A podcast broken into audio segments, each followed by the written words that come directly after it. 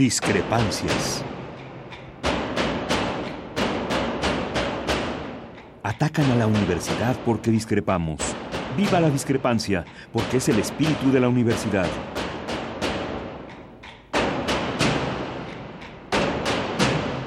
Martes de Discrepancias. Conduce Miguel Ángel Velázquez.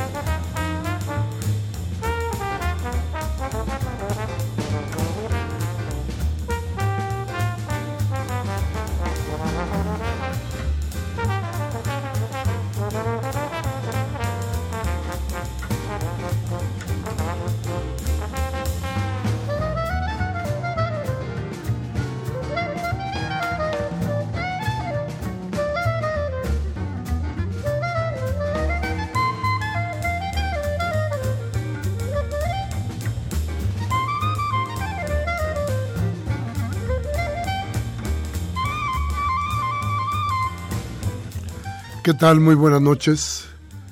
Gracias por estar con nosotros en esta su cita de los martes en Radio Universidad y en este programa que sigue llamándose Discrepancias, en donde, en donde su voz es lo más importante y en donde hoy hacemos un recuerdo a un hombre, al hombre que cerró la cortina del siglo XX Llevamos ya 16 años de este siglo, pero el pasado no había terminado. Fidel Castro dejó el 25 de noviembre, dejó de existir. Es decir, no lo vamos a volver a ver con el con sus panzadidas ni su barba blanca ni esa mirada inteligente, cansada pero inteligente, que, donde, donde se retrató muchas, muchísimas veces durante los últimos años. Fidel dejó de actuar políticamente, digamos que eh, frente a todos desde el 2006,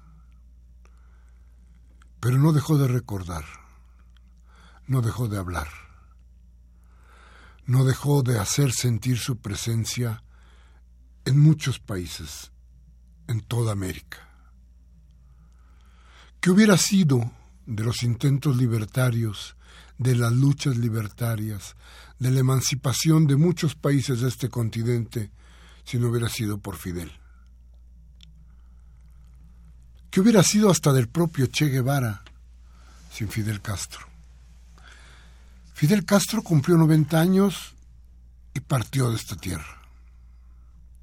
Y como dice el lugar común, ahí seguirá vivo para todos, todos los que lo quieran recordar, para la historia, para la historia del siglo XX que se cerró apenas 16 años después, hace unos días. Vamos a ir a un corte, nuestros teléfonos 55 36 8989 y nuestro lado sin costo 01800 50 52 68 8. Hoy hablaremos de Fidel Castro. Vamos al corte y regresamos.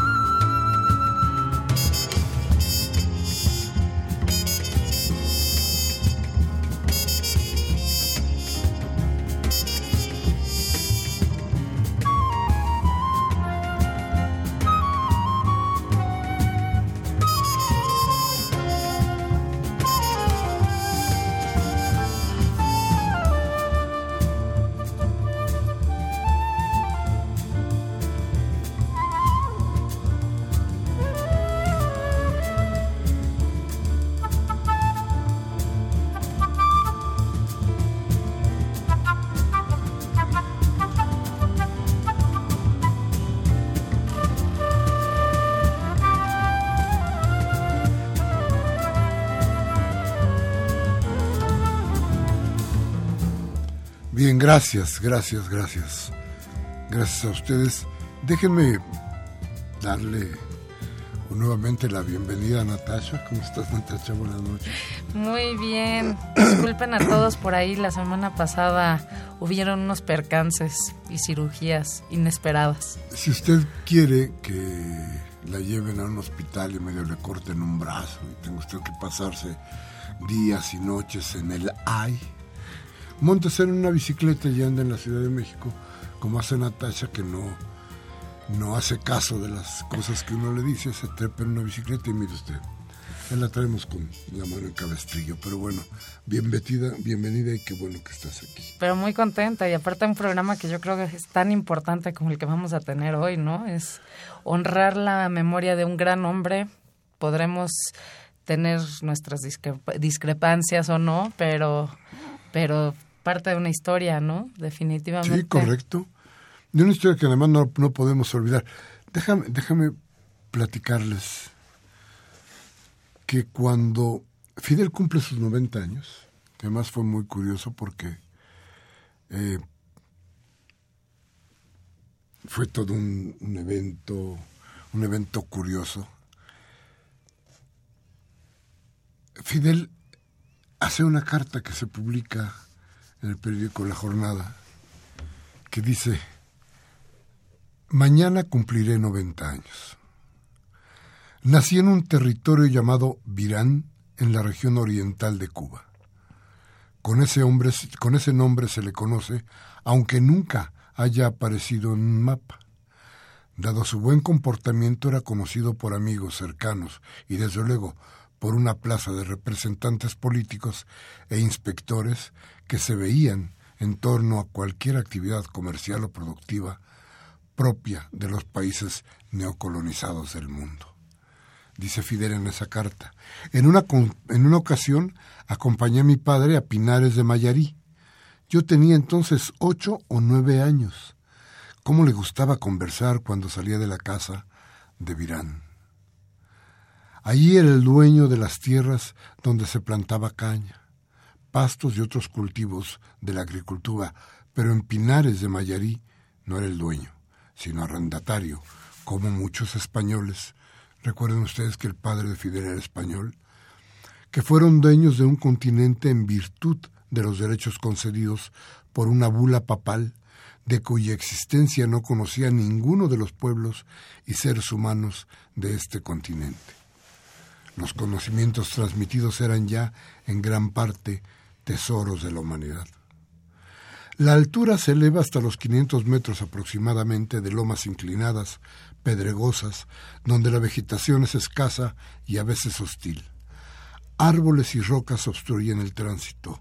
Repentinamente, a una altura determinada, se inicia una meseta extensa de cálculo que calculo se extiende aproximadamente sobre 200 kilómetros cuadrados, con ricos yacimientos de níquel, cromo, manganeso y otros minerales de gran valor económico. De aquella meseta se extraía diariamente decenas de camiones de pinos de gran tamaño y calidad.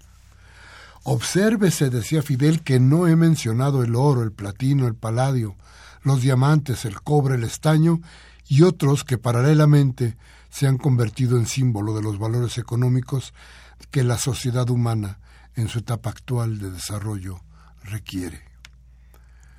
Pocos años antes del triunfo de la revolución mi padre murió. Antes, dice Fidel, sufrió bastante. De sus tres hijos varones, el segundo y el tercero estaban ausentes y distantes. En las actividades revolucionarias uno y otro cumplían su deber. Yo había dicho que sabía quién podía sustituirme si el adversario tenía éxito en sus planes de eliminación. Yo casi me reía con los planes maquiavélicos de los presidentes de Estados Unidos. El 27 de enero de 1953, tras el golpe alevoso de Batista en 1952, se escribió una página de la historia de nuestra revolución. Los estudiantes universitarios y organizaciones juveniles, junto al pueblo, realizaron la primera marcha de las antorchas para conmemorar el centenario del natalicio de José Martí. Ya había llegado a la convicción de que ninguna organización estaba preparada para la lucha que estábamos organizando. Había desconcierto total que desde los partidos políticos que se movilizaban, que movilizaban masas de ciudadanos desde la izquierda la derecha y el centro, asqueados por la politiquería que reinaba en el país. A los seis años de una a los seis años una maestra llena de ambiciones que daba clases en la escuela política de Virán convenció a la familia de que yo debía viajar a Santiago de Cuba para acompañar a mi hermana mayor, que ingresaría en una escuela de monjas con un buen prestigio. Incluirme a mí fue una habilidad de la propia maestra de la escuelita de Virán. Ella, espléndidamente tratada en la casa de Virán, donde se alimentaba en la misma mesa que la familia, la había convencido de la necesidad de mi presencia. En definitiva, tenía mejor salud que mi hermano Ramón, quien falleció en meses recientes y durante mucho tiempo fue compañero de escuela. No quiero ser extenso, dice, decía Fidel en esta carta, solo que fueron muy duros los años de aquella etapa de hambre para la mayoría de la población. Me enviaron, continúa, después de tres años al Colegio La Salle de Santiago de Cuba, donde me matricularon en primer grado. Pasaron casi tres años sin que me llevaran jamás a un cine. Así comenzó mi vida. A lo mejor escribo si tengo tiempo sobre eso. Excúseme que no haya hecho hasta ahora, solo que tengo las ideas de lo que se puede y debe enseñar a un niño. Considero que la falta de educación es el mayor daño que se le puede hacer. La especie humana se enfrenta hoy al mayor riesgo de su historia. Los especialistas en estos temas son los que más pueden hacer por los habitantes de este planeta, cuyo número se elevó de mil millones a finales de 1800 a siete mil millones a principios del 16. ¿Cuántos tendrá nuestro planeta dentro de unos años más? Los científicos más brillantes, que ya suman varios miles, son los que pueden responder esta pregunta y otras muchas de gran trascendencia. Deseo expresar mi más profunda gratitud por las muestras de respeto, los saludos y los obsequios que he recibido en estos días, que me dan fuerza para reciprocar a través de ideas que transmitiré a los militantes de nuestro partido y a los organismos pertinentes. Los medios técnicos modernos han permitido escrutar el aniversario. Grandes potencias como China y Rusia no pueden ser sometidas a las amenazas de, imponerles el empleo de las armas nucleares. Son pueblos de gran valor e inteligencia. Considero que le faltó altura al discurso del presidente de Estados Unidos cuando visitó Japón y le faltaron palabras para excusarse por la matanza de cientos de miles de personas en Hiroshima, a pesar de que conocía los efectos de la bomba. Fue igualmente criminal el ataque a Nagasaki, ciudad que, que los dueños de la vida escogieron al azar. Es por eso que hay que martillar sobre la necesidad de preservar la paz y que ninguna potencia se tome el derecho de matar a millones de seres humanos. Fidel Castro, agosto 12, 2016. Estas son las palabras que, si no eran una despedida, era la memoria de Fidel frente a casi toda su vida. Y 90 años, que no es cualquier a los cosa. 90 años. Este esto, es, esto es un documento muy interesante porque, vamos, porque sus últimas fotografías, fíjate, las imágenes que, que se publicaron las últimas de Fidel Castro son del 15 de noviembre. Ahí se reunió con el presidente de Vietnam, Tran Dai Quang, y el 13 de agosto apareció públicamente, eso es lo que acabamos de ver, en la celebración de su cumpleaños en el Teatro Karl Marx de La Habana. Qué mejor lugar. Qué mejor lugar para festejar, ¿no? Y en La Habana, ¿no? Hoy que déjeme decirle que hay colas. La plaza, la plaza está llena, llena, llena. O sea, realmente hay un luto en Cuba, ¿no? Todo, todo depende de qué, mira, qué, cristal mires, ¿no? O sea, si te subes un avión a Miami, tienes la fiesta de los gusanos. Si te subes un avión a La Habana, tienes el luto de un pueblo genuinamente agradecido, genuinamente que reconoce lo, el costo que esto tuvo, ¿no? O sea, pero es un pueblo, yo me acuerdo, fui a Cuba hace cuatro o cinco años. Yo, yo estaba convencida, dije, yo no me puedo ir de, yo, yo, yo tengo que ver este Cuba antes de que, de que desaparezca. Y me quedé bastante tranquila, no creo que desaparezca, porque vi un pueblo digno, un pueblo orgulloso de sí mismo, un pueblo educado, un pueblo que nadie se está muriendo de hambre, ¿no? Es las grandes deudas, padrísimo el capitalismo y tal vez tenemos, pero pues cuántos niños no tenemos mendigando. Yo no vi a un solo niño en la calle en Cuba pidiéndote, ¿no? Nunca vi que se acercaran o llevábamos una cámara, este, mi acompañante y yo, ¿no? Una muy buena cámara porque queríamos captar grandes fotografías de Cuba. Nunca vi que nadie, nadie ni siquiera le importara mi cámara o que si tenía o no, querían saber quién era yo. ¿no? Conocer de dónde vienes, qué vienes. Es que como pareces gringa. Ándale, cómo no. Sí, cómo no. Por eso, era como, no, logró colarse un gringo. Regreso en el barco. no, entonces realmente ver un pueblo lleno de dignidad, yo creo que yo creo que qué mejor legado, ¿no? Y ver un pueblo hoy cuando prendes las imágenes y ves las plazas en La Habana, híjole, pues adiós comandante. En, en, mayo fui a darme la última vuelta por Cuba, por la Cuba de, de Fidel Vivo. Y se observaban cambios, hay cambios que uno no sí. puede no puede hacer a un lado. Pasó el periodo especial, pasó ese momento de hambre terrible que les hizo el vacío de los noventas y que, y que, y que, y que fue culpa los caprichos de, del capitalismo. Así es. Ya ni siquiera hay que poner si fue Reagan o fue fulano o fue Perengano. Son los caprichos del capitalismo. ¿Qué hacen los cubanos en Estados Unidos, principalmente en La Habana? Bueno, los que han tenido dinero, los que han tenido suerte, tienen cierta posición económica. Pero una gran cantidad de cubanos, una gran cantidad, viven pobres y muy pobres. Entonces, yo creo que el... eh, Pero no hay desnutrición, ¿eh? En, en, en Miami. Ah, en Miami sí, el que No, es pobre no, es pobre, no, estoy claro. hablando de, no, claro. de Miami. ¿Qué pasa en Miami? Los cubanos en Miami no llegaron a ser los grandes ricos.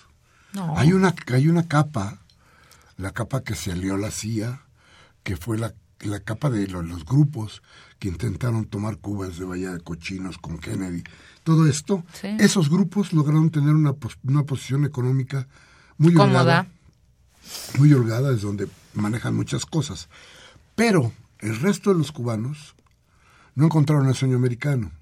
Muchos, muchísimos viven en- incluso en, en- en especie de guetos. Sí, sí, sí, totalmente. Entonces, ¿dónde está? y con el anhelo, ¿no? Y con la promesa eterna de que el sueño americano de que, de que llegará. un día va a llegar, ¿no? No tienen salud, no tienen educación, Nope. no tienen empleo.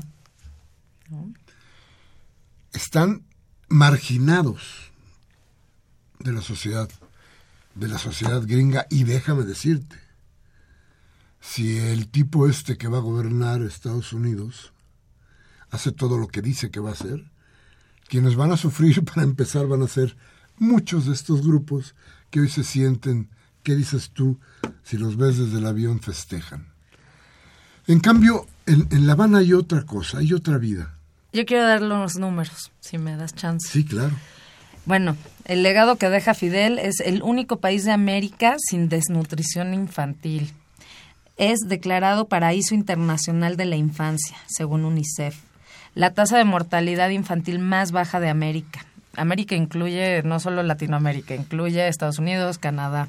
130 mil médicos graduados desde 1961. 10 estudiantes por, doce- por docente. 200 millones de niños duermen en la calle, ninguno en Cuba. Desarrollo de cuatro vacunas contra el cáncer. Sistema de salud, un, ejemplo para el mundo, dice la OMS. 50, cu- 54% del presupuesto destinado a servicios sociales. Cuba multiplicó por 100 la donación de España a la lucha contra la ébola. Envió 796 médicos y enfermeros a Liberia y Guinea. España envió a Carromero y a Miami. El mejor sistema educativo de América Latina. El país que más aporta del PIB a la educación. Uno de los mayores índices de desarrollo humano, dice la ONU. Primer país en eliminar la transmisión madre-hijo del VIH. O sea, hay no más. Son, algunas de, de las cosas que, que, se hicieron durante el régimen de Fidel. Pero hay otra que es importante y que hay que ver, que es la felicidad que se ha generado desde la música cubana, desde las artes cubanas. Porque, pues mira, porque los pueblos cuando están dominados por cierto tipo de estereotipos de mercado, no saben hablarte más que de las, de las relaciones eh, conflictivas o no de las parejas, y, realmente no pasan mucho de ahí. Y sin embargo, cuando un país empieza a ser feliz y la gente que vive en ese país siente otro tipo de cosas a las que hay que cantarles, le canta a las mañanas y a las tardes y a las noches, ¿no?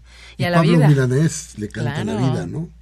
Entonces, esas son las cosas que plantean las grandes diferencias. Las grandes diferencias que desde luego no se quieren entender desde muchos rincones, desde muchos lados.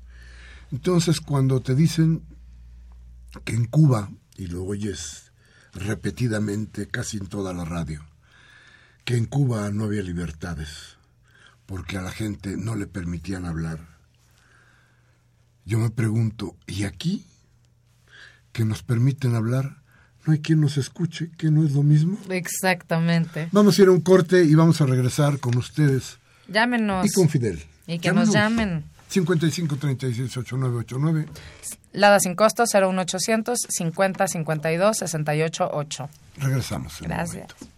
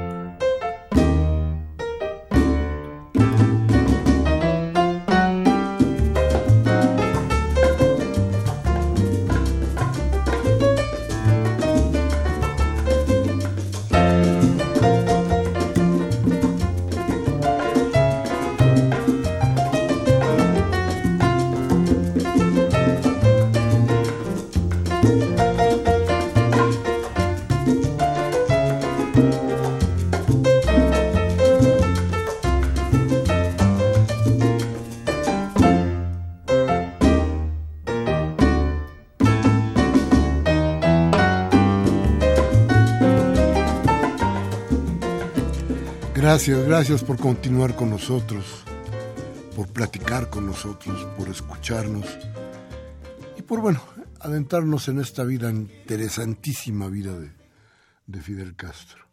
Algo increíble. Platicamos ahorita que, y les decía yo antes que en mayo estuve por allá y, y los cambios sí son, son evidentes. Y el cambio en la mentalidad de la gente también. Los jóvenes los jóvenes eh, están muy alejados de las luchas revolucionarias. Los jóvenes han heredado un país en el que ya no hay esfuerzos por estudiar, donde ya no se, no se necesita luchar por conseguir una cama de hospital o por una atención médica. Sin embargo, tienen la conciencia. Yo me acuerdo muy bien de una muchacha, una mulata cubana, que me decía, pero mira mis dientes y, y eran unos dientes fantásticos, ¿no? Eran así, este, diría el poeta, cadena de perlas. Este, esta gente que está consciente de que sí, ellos sí son dueños de un país, de un régimen que les brinda casi, casi todos los mínimos de bienestar y que pueden ser medianamente felices. La felicidad tiene, cuesta, tiene precio. Pues a lo mejor sí, a lo mejor no es tan fácil ser feliz y menos en, cierto tipo de regímenes que, que si brindan educación, que si brindan salud, que si brindan otras cosas. Lo menos que quieren, supongo yo, es verse menoscabados, por ejemplo, por el gran peligro de la iniciativa privada voraz. Porque hay otra, hay una iniciativa privada que es de otro tipo y que plantea otras cosas y que avisora otro, otro, otros, otros horizontes para la gente, pero no de esta, no de la, no de la que quiere tener a la gente su, juzgada, no, ese es otro, otro tipo de iniciativa privada. Y bueno, esa iniciativa privada, más la CIA, más los intereses en Estados Unidos, bueno, estos nada más imagínese usted, porque Fidel, que además de que es el único, era el único sobreviviente de los protagonistas de la Guerra Fría, el único, ¿eh? Sí. Instauró un gobierno socialista, déjeme decirle, a 150 kilómetros, 150 kilómetros de Estados Unidos. Sí, no es nada, nada, si uno lo piensa y fríamente, ¿no? No era nada. Nada. Estamos hablando que es que este eh, de, no, de aquí a Acapulco es mucho más largo. Claro. Entonces, a ver, 150 kilómetros. Es más o menos un poquito antes de llegar a, a, Cholula, digamos, de aquí a Cholula, para no ser muy larga la cosa, ¿no? Antes de llegar a Puebla. Esa es la, la, distancia entre Cuba y Estados Unidos. Cuba y Estados Unidos que iban a ser los protagonistas fundamentales de una guerra que hubiera acabado con el mundo. Sí. ¿Te acuerdas de esas imágenes de los 60, los, los misiles saliendo de cada esquina?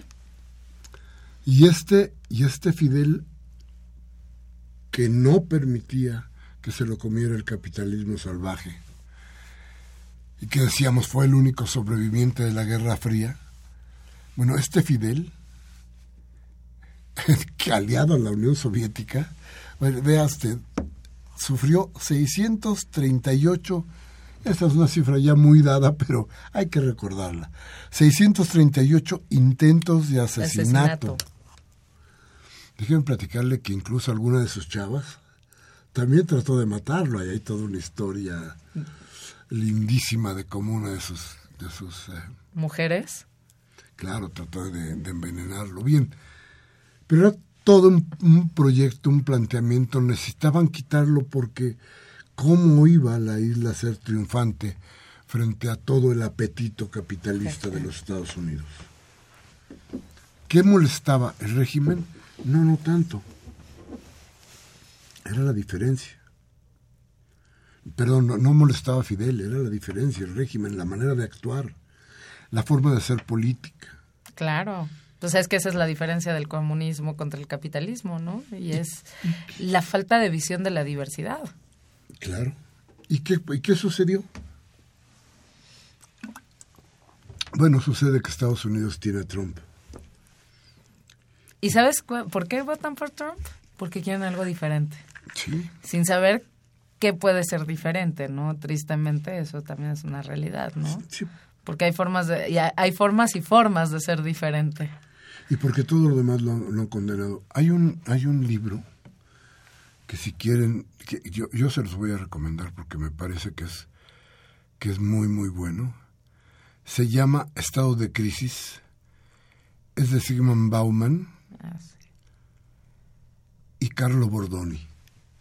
Si le echan una, una leidita se van a, a maravillar, porque es, es un libro que dice, fíjense hasta dónde han sido perversos hasta dónde la perversidad del, del aparato neoliberal, que siempre que terminó una, una etapa en la historia había un algo, y terminó el ciclo de los mínimos de bienestar, y estaba ya la entrada al neoliberalismo para recogerlo y para convertirse en el monstruo que hay ahora. Pero resulta que ahora, después del neoliberalismo que ha destruido a la política desde su propia entraña, no hay nada. No, no hay ningún... Nadie ha salido con un plan maestro, ¿no? Entonces, este libro plantea exactamente eso. ¿por qué no reconstruir para tratar de hacer algo? Porque lo que tenemos es nada.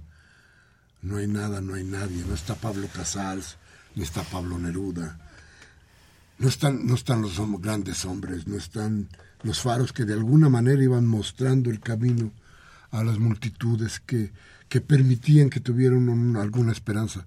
No hay nada. Ay, qué miedo, qué preocupación, la verdad. Pero es la verdad, es lo cierto, ¿no? Este, no podemos hacerlo de otra manera.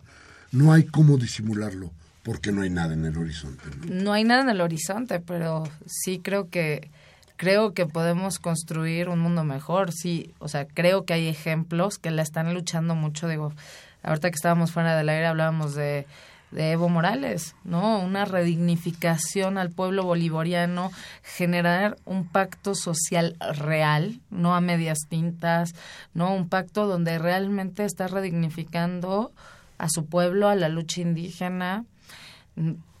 Y muchos a veces me saltarán, ¿no? Pero yo me acuerdo haber ido a la Venezuela de Chávez y cuando empezaba el chavismo y realmente pues un pueblo sí las élites y las clases medias altas con una crítica absoluta, pero también es real, no podemos seguir viviendo en la desigualdad y en la marginación que estamos viviendo hoy por hoy. No se vale, no se vale. Y, y si no ponemos un freno eh, a esta voracidad, ¿no? De por qué tenemos que cambiar del teléfono cada año, por qué tenemos que traer el último gadget, por este neoliberalismo y este capitalismo rampante generando estas desigualdades tan injustas, tan, tan injustas. Y a veces ni siquiera es el problema del de día de, calle a calle que cambia su teléfono una vez al año. Problemas son los que están ahí arriba y si ven vorazmente, de manera rapiña, quedándose con todo lo que pueden, ¿no? Y, y los que están allá abajo, pues ni quien los voltea a ver. Pero sí existen modelos.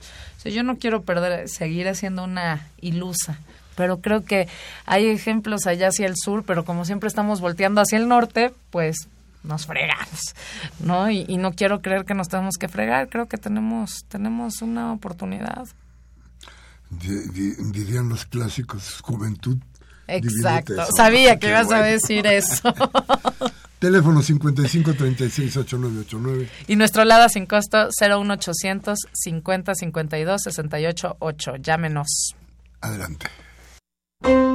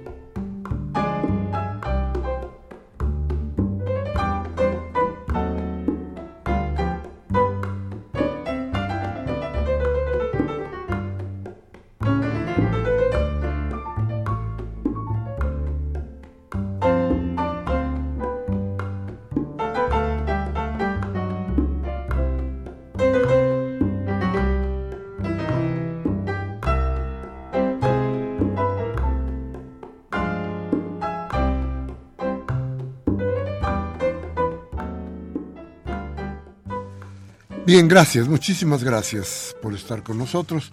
Una vez más nuestros teléfonos 55 36 8989 y nuestro LADA sin costo. El 01800 50 52 68 68 8, perdonen. Bueno, imagínense usted aquel Fidel que usted ya de seguramente vio muchas imágenes de Fidel joven. Ese Fidel que inició su activismo político a mediados de los años 40 del siglo pasado, cuando estudiaba, las carreras de Derecho y Ciencias Sociales, y entonces se integró a la Federación Estudiantil Universitaria, en donde empezó a estudiar marxismo. Fíjese usted, ya muy chavo. En el 47 se enroló en el contingente expedicionario para combatir la dictadura de Leónidas Trujillo en la Dominicana. Y cuando este, la expedición revolucionaria iba en barco para llegar a las playas de la Dominicana Paz, que les cae la, la Armada cubana, que les den la torre y Fidel que se tira al agua con su fusil para salvar su fusil, desde luego. Y después él diría que, que fue una vergüenza que la expedición terminara sin luchar, decía Fidel cuando recordaba de, la, de las cosas estas. Y luego tras el golpe de Estado de Fulgencio Batista el 10 de marzo del 52, denunció al régimen de facto y llamó a su derrocamiento. Allí en esos tiempos organizó y entrenó un número, a un numeroso contingente, más de mil jóvenes, empleados y estudiantes. Tomó 160 de ellos y acuérdese usted, el 26 de julio de 1953 comandó el asalto al cuartel Moncada en Santiago de Cuba y al cuartel de Bayamo, en una acción concebida como detonante de la lucha armada contra el régimen de Batista. Este movimiento fracasó. La fecha quedó inscrita para siempre como el inicio de la lucha. Lo apresaron y lo condenaron a 15 años de cárcel. Se fue 15 años, pero bueno, lo liberaron en el 55. sí, dos años de cárcel de cualquier manera, y luego vino a México. En julio del 55 llegó hasta con nosotros este país y aquí organizó desde, desde ese exilio la insurrección. También estuvo en Estados Unidos y ahí con otros cubanos hizo una cosa que se llamó clubes patrióticos con el fin de conseguir apoyo político y económico para la lucha revolucionaria. Estuvo en Filadelfia, en, Filadelfia, en Nueva York, en Tampa, en Union City, en Bridgeport y en Miami. Y bueno, ah, eh, era, era el principio y entonces tenía, había un dicho, una cosa de él, un lema, que no era patria o muerte, ni hasta la victoria siempre. Pero era muy parecido. Decía, seremos libres o seremos mártires. Ah, claro, ese es famosísimo. ¿No? Y ahí este ya estaba con Juan Manuel Márquez, con Che Guevara, con Camilo Cienfuegos, todos estos que entrenaron además en largas caminatas por la Ciudad de México. Y que bueno, ahí fíjese que había una cosa que era muy curiosa, porque Fidel creyó en el PRI. Pero ojo, ojo, era otro PRI. Te lo dice también hija de exiliados. Mi madre guerrillera montonera era otro PRI. Eran otros momentos. Y aparte, cuando mi mamá decide, por ejemplo, venir a México en 76, viene a México porque al ver el mapa era el más rojo de todos los estados. Imagínate plena sucesión de Echeverría, pero era el más rojo de todos los estados. Y decía, y a mi mamá le decía, bueno, está bien que te vayas allá con los rojillos, los rojillos están allá en México, ¿no? Entonces, era otro, o eran otras épocas. Incluso hoy fue muy chistoso. Este, llegó un amigo que está yendo para la próxima semana y nada más, manténgalo en el radar, está la COP13 y los desastres naturales que planean a veces hacer en, nuestra pobre biodiversidad, pero está un amigo y le estaba contando un poco cómo vienen los juegos políticos, ¿no? Y le doy el nombre del PRI, porque no entiende, porque el PRI quiere sacar una ley a quemar ropa sin un análisis real y demás. Es un amigo francés que trabaja como consultor para una organización. Digo, es el Partido Revolucionario Institucional. Y me dice, no, no, no lo puedo creer. No, no, es que este partido del que me estás platicando no tiene nada que ver con todo el análisis político que yo he venido haciendo durante el último año y más ahora que están tratando de sacar esta ley. ¿Dónde está lo revolucionario? ¿Dónde está? Bueno, era otro PRI. Entonces, tampoco condenemos tan terriblemente a... Era otro PRI, pero, pero la historia, la historia al final de cuentas le ha puesto calificativos a todos los 70 años de dominación priista y obviamente no hace distingos entre el PRI nacionalista y revolucionario o del de, postrevolucionario y el priismo neoliberal. Así es. Y entonces entendemos a estas alturas de la vida que el PRI era neoliberal completa y totalmente desde sus inicios, lo cual es totalmente falso. Pero de cualquier manera, era el partido de, dominante y hegemónico. Y una dictadura perfecta. Y era, y era un, y era un, decía Vargas Llosa, ¿no? Y era, era muy curioso porque era un partido y era un gobierno que se enfrentaba, cuando menos en el dicho, a los Estados Unidos día con día. Esto yo creo que tenía, lo tenía muy en cuenta Fidel Castro, que a final de cuentas eh, estuvo muy cercano toda la vida al priismo, al revolucionario institucional. Y de cualquier manera, ese mismo PRI, de cualquier manera le permitió salir en bote para, para irse a Cuba a iniciar la revolución sin que nada sucediera, cuando menos en el momento aquel, ¿no? Hoy eh, le hubiera caído encima La CIA, eso de entrada ya. este, no hubiera podido suceder. No, no hubiera salido ni a la esquina. Hoy, para que usted tenga una idea más o menos de aquel PRI, de este PRI, que deberíamos hacer un programa sobre eso, para diferenciar tal vez los momentos del PRIismo y plantearnos si aquel siempre fue el mismo PRI, si de veras hay diferencias. Deberíamos hacer algo sobre eso. Vamos a, vamos, a, buscarles. buscar gente para que nos venga a platicar de aquel PRI y de este PRI. En fin, vamos a un corte, regresamos con usted. Muchas gracias por sus llamadas. Nuestros teléfonos. 5536-8989 y nuestro LADA sin costo 01800 50 52 68 8. Vamos al corte.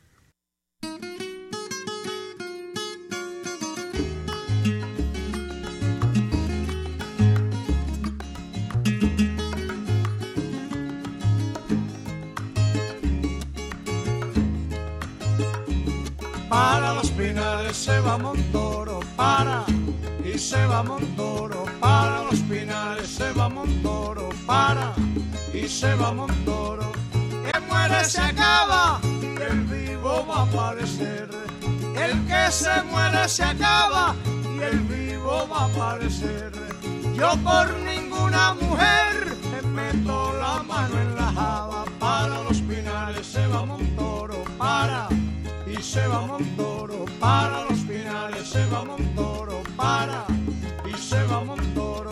¿Sabes tú por qué me río? Porque yo no tengo plata. ¿Sabes tú por qué me río? Ah, porque yo no tengo plata. Hay muertos que no hacen ruido porque andan en alpargatas. Para los finales se va Montoro, para y se va Montoro, para los finales se va Montoro, para y se va Montoro. Si la mar fuera de miel la orilla de Casabe, si la mar fuera de miel y la orilla de Casabe, me pusiera la barriga, como bien usted lo sabe, para los finales se va Montoro, para y se va Bien, pues seguimos platicando aquí. Creo que sí sería muy interesante para darle una repasada al país, plantearnos cómo era aquel PRI, cómo es este PRI, las diferencias.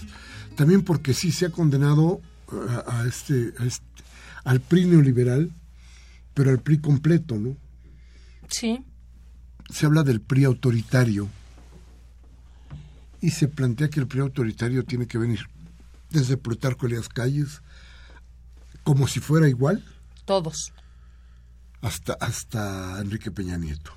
Y, yo creo que sí hay diferencias. Yo también. Y creo que dentro del PRI, que era el Partido Nacional, había las luchas, unas luchas terribles entre la derecha y la izquierda, que a final de cuentas con Salinas de Gortari, con, bueno, digamos que, que en algún momento de la historia de, de López Portillo se aflojaron las riendas y empezó a cambiar la historia.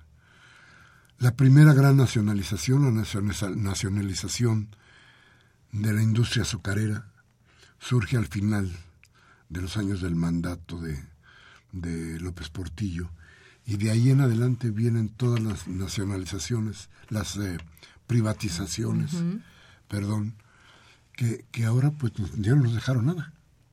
Pero fueron, han sido más de 30 años en los que poco a poco se fue menoscabando ese estado, ese gran estado, ese estado fuerte que tenía este país. Y que independientemente de las digno digno no sí sí y además precisamente por eso porque cuando venían las desviaciones la gente salía a las calles y gritaba por sus desviaciones. Yo me acuerdo muy bien de una marcha una gran marcha que unió a los partidos de izquierda. Estaba el PRI. Y curiosamente se, se marchó del brazo del PRI de, de eh, del Museo de Reforma hasta el Zócalo por la soberanía nacional.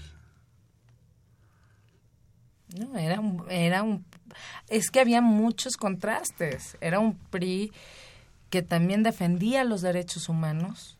Había un PRI que cuántos exiliados chilenos no tuvimos, cuántos exiliados argentinos que venían de, de una lucha digna, cuántos no guardamos aquí por por tratar de, de apaciguar lo que sucedía en las grandes dictaduras de América Latina, ¿no? Entonces, por eso creo que está bueno. Sí, hagamos ese análisis, Miguel. Me gusta, me gusta mucho. Yo, creo que vale la pena para no, no confundirnos, ¿no? Porque de pronto parece que el tirano solamente tiene una cara y había que verla bien. Yo insisto, creo que López Portillo aflojó y creo que en ese momento, después Miguel de la Madrid, ya entró con mucha más fuerza a hacer las, privatizaciones, a cambiar la, la, historia y Salinas de Gortari abrió el mercado al país y el desastre que, que hoy vivimos. Entonces, sí, creo que valdría la pena. Pero bueno, a todo esto nos ha traído Fidel, Fidel Castro, que como usted ve, sí, definitivamente nos ha dolido, nos ha dolido porque, pues porque se pierde a un gran pensador, a un gran hombre, al hombre que, que nos dio, que nos creó la idea de la lucha, de la lucha revolucionaria después de la revolución el, esto, el, no permitir que se nos pisoteara, el tener un orgullo, patrio y nacional. Entonces, estas cosas que yo creo que son importantes y que hoy casi ya no existen, ahí estaban, todas conjuntadas en el hombre de la barba, en el hombre de la borrecia. Este hombre que nos dejó, ahí está, la herencia de la lucha, la herencia de yo digo sí, del, es horrible decirlo así, pero del sí se puede, ¿eh? del sí la podemos hacer. ¡Eh! Lo está diciendo. Y este, entonces, ahí está, ahí está Fidel, ahí está la idea. Yo creo que todos debemos de, no de estar, yo creo que este, tenemos que hacer una especie de luto alegre. porque a final de cuentas tenemos muchísimas, muchísimas cosas más que Fidel nos ha dejado y que tenemos que ir siguiendo eso, con la alegría que él planteó para su Cuba, con la alegría que él le planteó a la juventud de todo el mundo. De hecho, aprovecho rapidísimo para que podamos leer nuestras llamadas. Van a haber varios eventos por si a nuestro auditorio le interesa asistir o, o estar presente. La Embajada de Cuba en México tiene previsto abrir un libro de condolencias a partir del lunes o sea, ya lo abrió desde ayer, para quienes deseen expresar su sentir ante el fallecimiento del comandante. Mientras a las afueras de la representación diplomática hubo gente que puso flores. También va a haber el Movimiento Mexicano de Solidaridad con Cuba, informó que este domingo a la una de la tarde realizará un homenaje al expresidente y pidió a los asistentes llevar flores blancas. Se tiene previsto la participación de la embajadora de Venezuela y de otros diplomáticos. Entonces, hay forma quien sienta que tiene que ir a honrar o dar un minuto de su tiempo, hay los espacios. Bien, bueno, pues vamos entonces rápidamente al corte y regresamos con lo más importante de este programa, que es su palabra, la palabra de usted. Vamos al corte.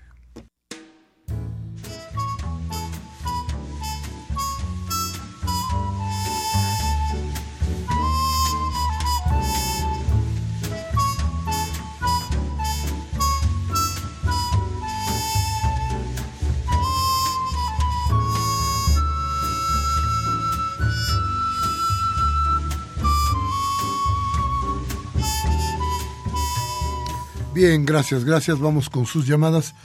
Natasha, si hubiera estado amable. Francisco Ruiz de Catepec. Señores, aunque suene a broma, la llegada de Trump a la Casa Blanca aceleró la muerte de don Fidel Castro. Saludos.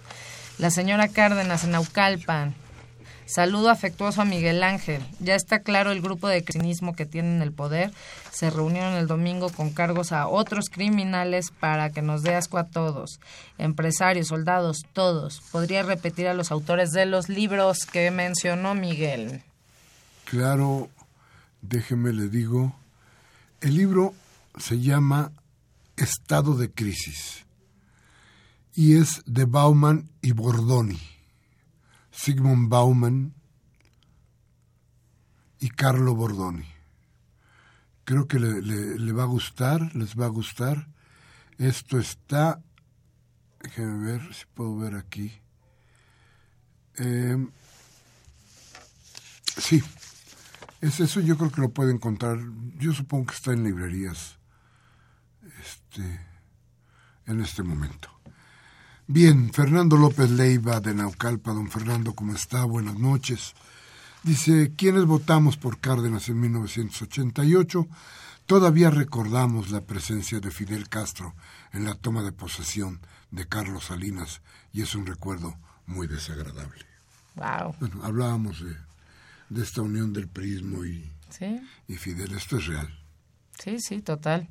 Gabriel Campos de Benito Juárez, ¿cómo es posible que los casinos quieran dar el 6% de sus ganancias de impuestos? ¿No les parece a ustedes que deberían de dar el 30% ya que Televisa y TV Azteca no pagan impuestos? Salinas, EPN, Televisa, va a indemnizar a los marinos y al ejército, dice por la lucha contra el narcotráfico. Y lo que pasó en Atenco, a los habitantes cuando era gobernador del Estado de México, ¿quién los va a ayudar? Pues las grandes deudas, ¿no? Y las grandes injusticias de las que hablamos. Sí, pues para acabarla bien en lo que existe, en lugar de existir escuelas. Bueno, Armando Rivas de Churubusco, Coyoacán, dice, decía Napoleón que con dos Morelos dominaría el mundo. Y yo digo que con un Fidel en México estaríamos mucho mejor. Muy bien, don Armando. Raúl Marmolejo de Gustavo de Madero, saludos a los exponentes. Me gustaría que hablaran en otro momento del libro Fidel y la religión del fraile dominico del norte, Fray Beto. Estoy consternado.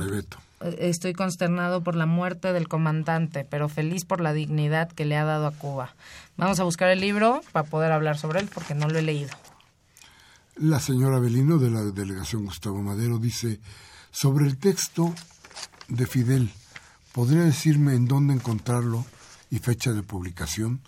A ver, el texto de Fidel es su carta, la carta de, que él a los 90 años, escribe, se publicó en la jornada y se publicó, déjeme decirle cuándo, el 12 de agosto se publicó la carta, usted lo puede encontrar ahí en el periódico La Jornada, que además es gratuito el portal, entonces usted puede bajar la carta con todo gusto, estaría ahí. Está ahí la carta para que usted la baje. Manuel Mungía de Iztapalapa. En paz descanse Fidel Castro. Sin embargo, ante las amenazas del incremento de las tasas de interés en Estados Unidos, la actitud del gobernador del Banco de México no tiene nombre el permitir la fuga de capitales y la compra de futuros, de, futuros en dólares de ciertos pseudopolíticos que con información privilegiada se comportan como Carstens, siendo sus actos de vulgares bandidos y enemigos de México. ¿Dónde están los 12 mil lingotes que suman más de 100 toneladas de oro y los cientos de miles de dólares que han salido del país? para comprar bonos de la deuda estadounidense y que han devaluado la moneda mexicana de 12.90 a 21.04 en los últimos cuatro años. Todo esto favorece a empresarios, pero no al pueblo. Los salarios son de muerte. Totalmente creo que tenemos que hacer ahí pues, un análisis también económico de, estos cuatro años. Manuel Munguía, que siempre es muy, muy atinado en sus comentarios, y qué bueno que él tenga muy, mucha claridad sobre estas cosas, porque son realmente peligrosas y ciertas. Dice Karen Dam, doña Karen, un beso como siempre, de Miguel Hidalgo, dice, que vive el compañero comandante Fidel Castro, aguas con la calderona. Uy, no, ¿no viste lo de la FIL? Maravilloso, joya, busquen el video. Sí, ¿verdad? Joya. El chico que se acerca le pide que le firme el, el libro y le, la deja con una foto diciendo... Ahí está. Mi familia. Sí, es bien importante porque además lo que no podemos hacer es olvidarnos de quién es Calderón, no olvidemos quién es la Calderona y tampoco nos olvidemos de quién es el PAN. Y vámonos, Rubén Pinto, Ecatepec. Castro no fue ni todo malo ni todo lo bueno. Que se dice, tal vez nos hace falta uno así para enderezar a México. Sí, no, ni, no, hay, no hay ningún político, ninguno donde usted lo busque, que no tenga, que haya cruzado el pantano sin mancharse las, la, del plumaje. Todos traen algún tipo de mácula. Esa es la política. La política, la política no es oro, no es eh, miel sobre hojuelas. La política es todos los días una lucha en las que se cae, en las que se cae y hay que levantarse. Pero la política sigue siendo la única forma que tenemos nosotros de poder dirimir en paz nuestras diferencias. Por eso, por eso debemos de conservarla. Bueno, dice Eduardo Maldonado en Lomas Estrellas, estamos de luto por la muerte de Fidel y se reunió con el Che Guevara. Mejor hubiera muerto el activista Fox. Chácala. Y no nos va a alcanzar porque nos mandó un gran poema el abogado Javier Mayo y nos tenemos que ir, pero nos da el tiempo, pues nos lo echamos. ¿Quién estuvo aquí cuando se hace de noche? Cuando la ciudad muere entre dos aguas. Cuando es todo África, cuando alguna vez fuera de guerra Angula, de Guinea o de Nambia o de Argelia. ¿Quién estuvo aquí cuando se hace de noche? Cuando la explotación minas antipersonas a un negro, a una negra a la negatividad. Cuando pocos hablan de petróleo de Nigeria y los diamantes de Angola. Del cabulto del Congo, donde habitan los... Híjole. Ahora sí nos falló el que escribe, lo siento. Que no comen carne procesada, cuando no temían la hora de la desnutrición y la malaria. ¿Quién estuvo aquí cuando se hace de noche? Bien, se nos acabó el tiempo. Muchas gracias. Muchas gracias a Víctor Islas. Ya tienen los nombres, los hemos repetido, de quien es el autor del libro que les recomendé. Hoy, 29 de noviembre del 2016, Miguel Ángel Mendoza echó a volar esta máquina. Miguel Ángel de Jesús Rentería en la asistencia de producción. Baltasar Domínguez no está, no, no es nada nuevo. Síganos, arroba discrepancias RU. Y yo, Miguel Ángel Velázquez, les deseo como siempre que echen a andar la mente, que si esto que hoy dijimos aquí, la información que le dimos le sirve para hacer una reflexión, hágalo. Tómese un café con sus amigos y hable de lo que aquí hablamos. Y si no, y si no la democracia le da posibilidades, cámbiele usted a MBS, a Radio Fórmula o Televisa. Ahí le harán polvo el cerebro. Hasta la próxima. Thank you.